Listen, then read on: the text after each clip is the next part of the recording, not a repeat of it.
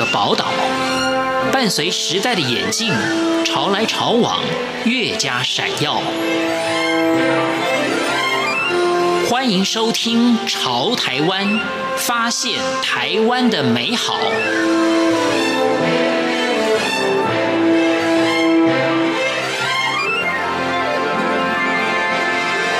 听众朋友，大家好。欢迎大家收听今天的《潮台湾》，我是贤琴。彻摩是排湾族的音乐创作人，曾经入围二零一七年第二十八届金曲奖最佳原住民语歌手奖，以及二零一七年第八届金音创作奖最佳民谣专辑奖，以及二零一九年第三十届金曲奖最佳原住民语专辑奖及最佳原住民语歌手奖。在今天的《潮台湾》节目。彻摩将跟大家分享他的音乐故事。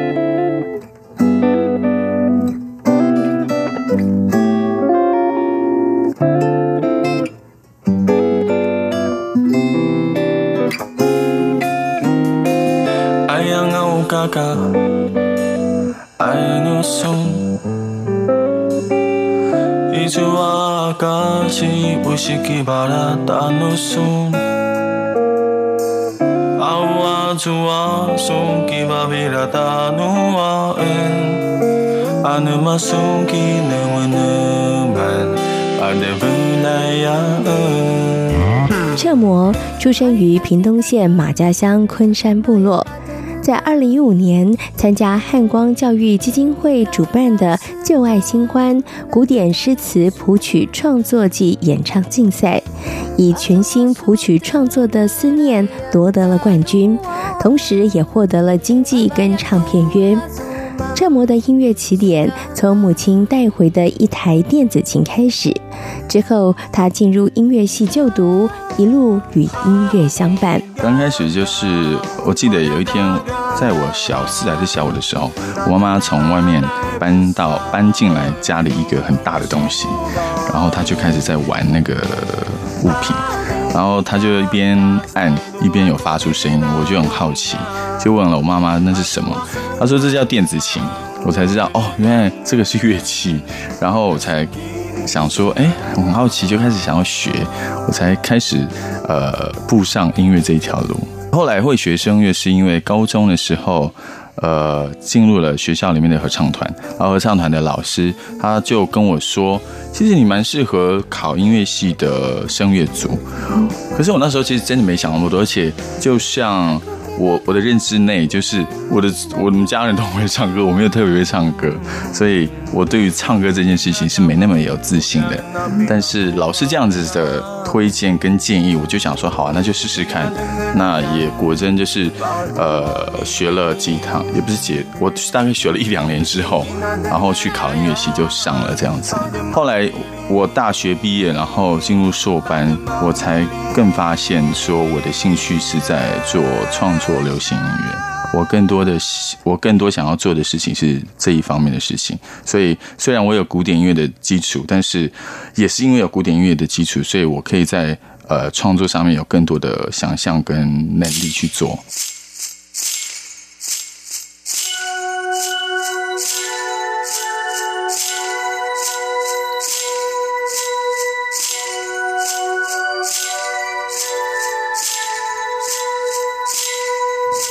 二零一六年，彻摩发行了个人第一张全排湾族语专辑《真源》。为何坚持排湾族语创作？彻摩说，纪晓君的歌曲是很重要的启蒙。不同于以往的古调歌谣，全母语新创作的原民歌曲更贴近年轻人的心及部落生活。为了达到族语创作歌曲的目的，彻摩找了族语老师学习族语。呃，当初我会，其实我刚开始创作也是写中文，但后来会写族语是，我一直一直有一个印象，是我大概小学的时候开始听到，呃，我们原住民的流行音乐，那是谁的？那是纪晓君的。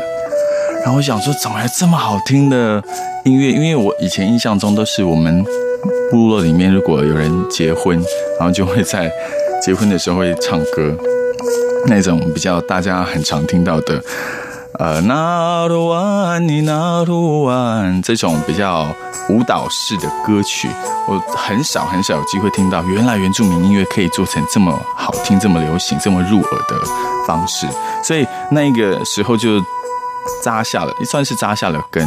所以一直到大学的时候，呃，我的音乐系主任他就突然问我说：“你会讲族语吗？然后你认识你的部落吗？”那时候我就开始想说，好像真的。没那么认识哎，而且我好像跟因为读书之后，所以跟部落脱离了。我甚至甚至跟部落里面的族人或者同才都不太认识。所以后来我就想说，那我就透过重新学习族语这件事情，还还有加上我喜欢音乐跟创作这件事情融合在一起之后，我就开始了创作族语，并且。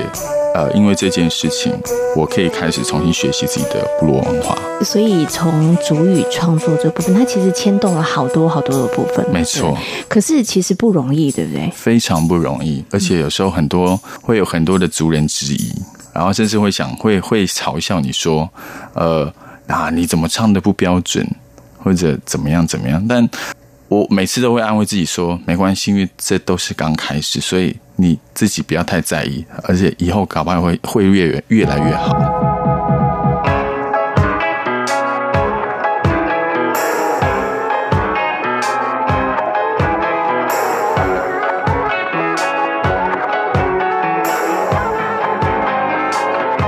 彻摩第一张专辑《真源》，描写原住民青年返回家乡的心情。在二零一八年，他发行了个人第二张专辑《天窗》，则是记录了部落生活的经历，从出生、交友到送别。第一张专辑叫做《真源之密安》，呃，它其实就是在讲述我自己，呃，从外地要回到部落的过程那种心境。所以很多歌曲，呃，第一张专辑大部分的歌曲是抒情的，然后比较比较悲伤的。因为其实要回到部落这件事情真的不容易，不是你的人回到部落住就好，而是你整个人跟整个心都要回到部落，重新认识你自己的母体文化。然后第二章就是呃，因为回到部落住了嘛，我就开始呃要跟大家介绍我的部落，还有我的文化。在创作完第一章之后，真的就也有。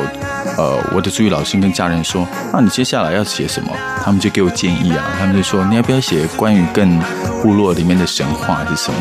我就就思考了几个月之后，觉得，哎，这其实还是蛮不错的建议，而且也可以从此从这件事情上，我再去认识一下部落更多的神话故事。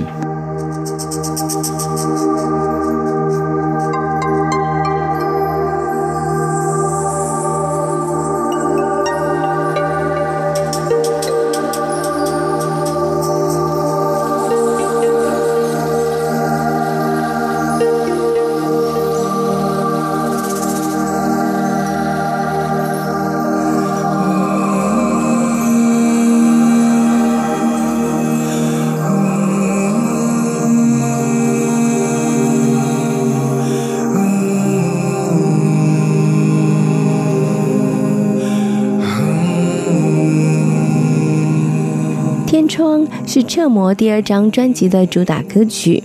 原住民传统石板屋都有天窗的设计，通常族人都是用石板当成天窗的盖子，然后用长竹竿来开启天窗。族人们利用天窗让室内空气流通，也让阳光洒落屋内。彻摩所创作的天窗，描写了部落的传统生活，也象征新生命的开始。呃，完成这首歌的原因是我的族语老师，他有一天就跟我说，跟我聊天啊，就是说，嗯、你知道台湾族的石板屋有天窗吗？嗯，可是我真的，我虽然我的老家，我的。我们都是住石板屋，可是我还真的没有发现石板屋上面有天窗。嗯，他就才跟我解释说，其实，在更早的部落的时候，石板屋是有天窗的。嗯，然后天窗其实就是拿来看呃星象以及天气的。嗯，所以呃，当排湾族的族人要走出家门的时候，就是要先看先看天气。哦，对对对。哦，然后，而且还有另外一个是排湾族很习惯在房子里面起火。嗯，烧火，所以也需要有窗户这个装置，天窗跟窗户才可以让烟比较快散去。嗯，空气可以流通。嗯。对，那其实这个概念它就很像，后来就想到说，其实蛮像台湾族的那个当初的神话，就是创生的神话，就是太阳降下一颗蛋到一个陶瓮里面，嗯，然后。陶瓮有白布蛇去做保护，然后就在很安全的保护之下，呃，那个蛋产生了我们的台湾族人，嗯，所以这个意象就让我想到说，呃，天窗它其实就像是太阳的阳光穿过天窗之后放进入到家里面，家里面有了生命，嗯，就新生命的诞生，对，然后当家里面的有族人去世的时候，我们会在家里面。就是烧火，然后起火的时候，我们族人的灵魂就会乘着烟回到我们的祖先。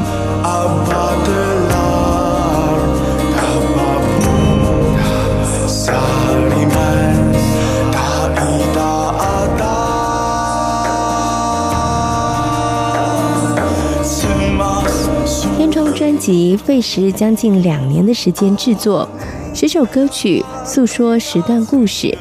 整张专辑就像是一本故事书绘本，每首歌都搭配一张排湾族彩色手绘图画，而歌词就是部落的故事。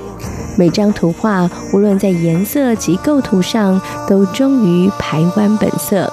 这个图画跟设计其实是在文案以及故事都写完了之后，呃，我跟设计师一直在互相讨论，呃，里面的画风啊，还有一些呃画面应该是要怎么经营，这样会比较好。然后其实来来往往有一些，比如说他刚刚开始给我的图案，其实有一些不太符合呃排湾族的真实样貌的，比如说头饰，好了，他头饰上面可能。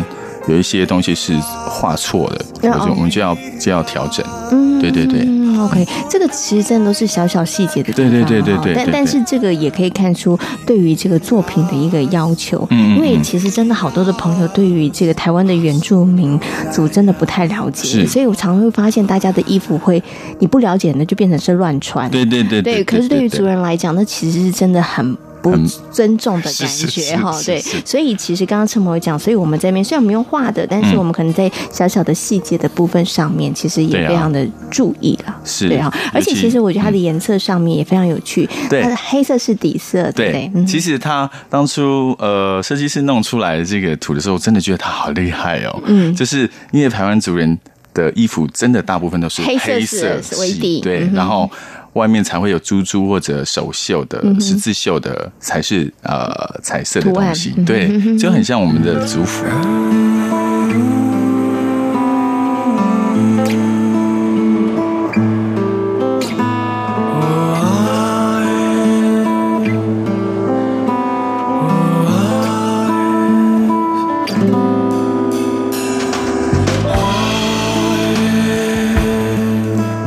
着部落的孩子唱着自己的歌，一字一词学着族语，彻摩体会到音乐的力量，也更加坚定自己的方向。这个发酵不只是发生在我身上，而是你会发现，呃，我们部落的小朋友跟部落的小学，他们都在唱我的歌。对，所以这是我觉得做起来是蛮有一点一种成就感的。就是他们好像也可以，小朋友，尤其现在小朋友还是讲中文为主嘛，可以透过我的音乐再去重新认识自己，可以跟家人聊天或者唱族语歌曲，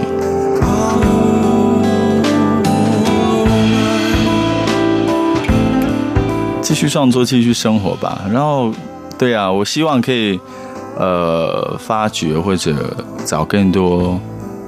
同类型或者不同类型的音乐人来做合作，然后让更多人呃彼此交流，也跟我交流，都有更多的创意发想跟文化的认识。